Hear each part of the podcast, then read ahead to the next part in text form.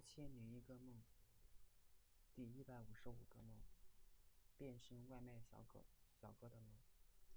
有天我改行去送外卖，遭遇暴雨堵车，本来应该中午送到的，结果下午五点我才到。然而收货地址有很多小吃店和水果店，我一时找不到方向，总感觉这些店基本上不会点外卖，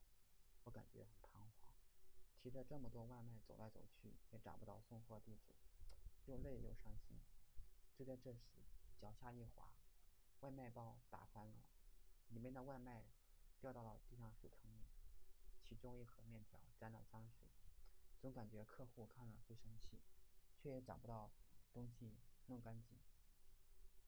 就在我准备打电话给买家的时候，无意中看到了我要送的地址——最美嘴水果公司的招牌。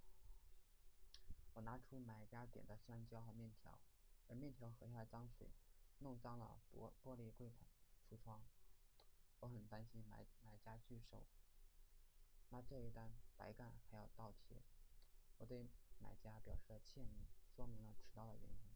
还好最后他还是签收了。其实我很同情外卖小哥，生活并不容易。新闻报道里总说他们加塞、闯红灯、飞车之类。前看到一个新闻，外卖小哥遭遇了交通意外，腿上流了好多血，还坚持要送外卖。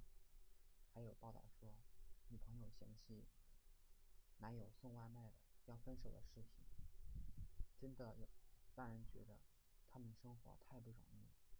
谁都想合法安全的挣钱，可是现在送外卖的制度就是让你抢单、抢时间，否则一个月赚不了几个钱。